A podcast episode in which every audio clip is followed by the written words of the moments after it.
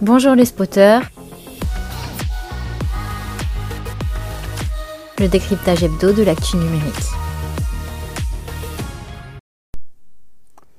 Eh bien, bonjour les spotters et bienvenue dans notre live hebdomadaire de 15h. Et aujourd'hui, on va parler d'une lame de fond énorme. Ça s'appelle le no-code, le low-code. Alors déjà, qu'est-ce que c'est et pourquoi c'est une lame de fond? Ben, C'est tout simplement le fait qu'aujourd'hui, en fait, on n'a plus besoin forcément de savoir développer pour faire des applications. Or, euh, les applications, le numérique est partout, et donc on a besoin pourtant de développer des applications, et donc le no-code est en train de devenir une force majeure. Alors je vais vous donner des chiffres pour comprendre pourquoi c'est vraiment quelque chose d'essentiel. Aujourd'hui, euh, Gartner estime hein, qu'on est déjà à plus de 27 milliards de marchés des applications dites no-code ou low-code. On va y revenir pour un peu les, définir et, dire un peu qu'est-ce qu'il y a derrière ces, ces, termes un peu barbares.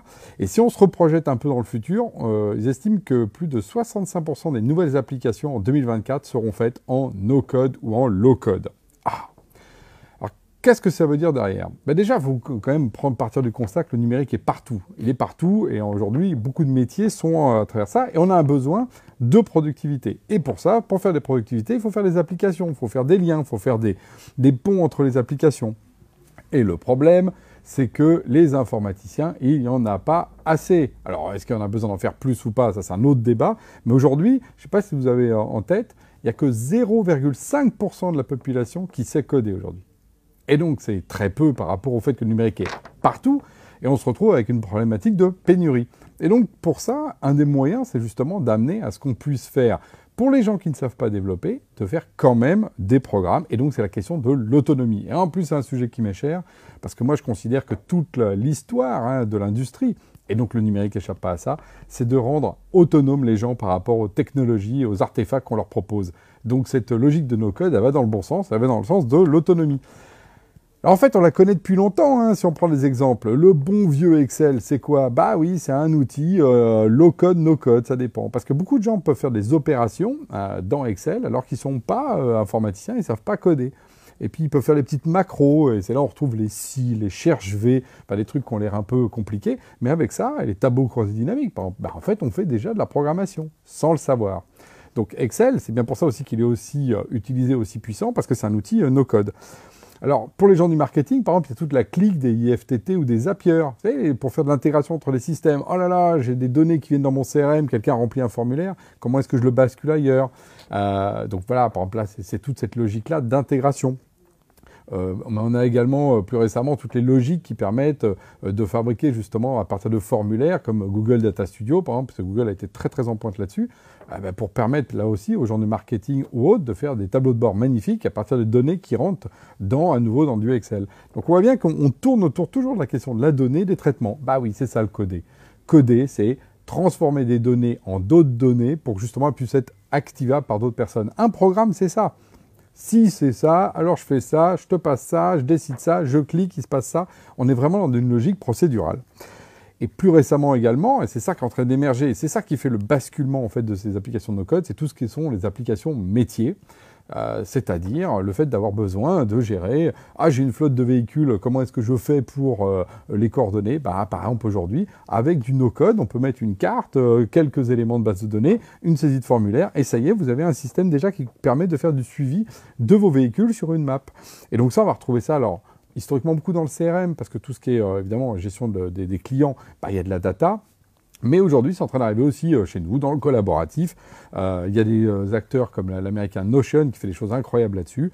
Et puis nous, également, on travaille là-dessus avec Genspot pour la problématique no-code, en particulier pour pouvoir faire ces apps métiers collaboratifs pour qu'on soit plusieurs autour de la donnée. Parce que c'est ça aussi qui change dans le no-code. Pourquoi il s'accélère? Parce que le no-code est sur mobile, le no-code est collaboratif, et donc le no-code est accessible aussi à tout le monde, en production d'applications, mais en consommation. C'est pas juste pour faire des applications back-office un petit peu perdues. Non, non, non. On parle bien d'applications pour euh, les utilisateurs finaux. Et c'est ça qui fait que le marché est en train d'exploser. Bon, là, je vous ai donné les chiffres pour 2022. Euh, On estime qu'en 2025, ça va atteindre 45 milliards. Ça veut dire qu'en fait, on va arriver à ce que l'essentiel de l'informatique, en fait, en termes de valeur, soit déplacé vers le no-code. Et voilà, ça, c'est plutôt une bonne nouvelle. Et donc tous ces gens-là, on peut les appeler les makers. Alors c'est effectivement des artisans un peu des temps, des temps modernes. Aujourd'hui, c'est la capacité finalement de bricoler, mais au bon sens du terme, parce que ça permet justement l'invention euh, locale, euh, ce qui passe au numérique, sans faire appel évidemment, à un spécialiste. Et le spécialiste, lui, le codeur, bah, il, a justement plutôt comme vocation à aider, à former, mais par exemple aussi à fabriquer les outils pour que les outils soient plus simples. Vous voyez, on remonte dans la chaîne de valeur. Et ça, je pense que c'est ce qui va se passer.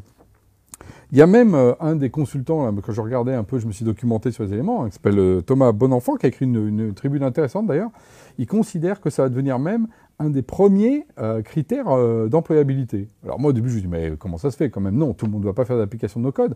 Sauf que si on tire le trait, là où il a vraiment raison, rappelez-vous l'époque où justement on pouvait ne pas connaître les outils bureautiques. Aujourd'hui quelqu'un qui ne connaît pas justement Word, Excel, PowerPoint dans un monde, eh ben, il va être disqualifié si ne pas envoyé un mail, il est disqualifié. Eh bien, je pense qu'il a raison, c'est-à-dire que la partie no-code va être également partie des qualifications minimales attendues, parce que justement, il faudra de l'autonomie et pas dire oh là là, mais moi je ne sais pas faire euh, et s'arrêter au niveau zéro de je remplis un formulaire, je suis capable de cliquer, je ne vais pas plus loin. Non, non, non. Il faudra qu'on soit tous des no-code, euh, des artisans makers, hein, pour reprendre le terme. oui, je pense que ça va être une compétence.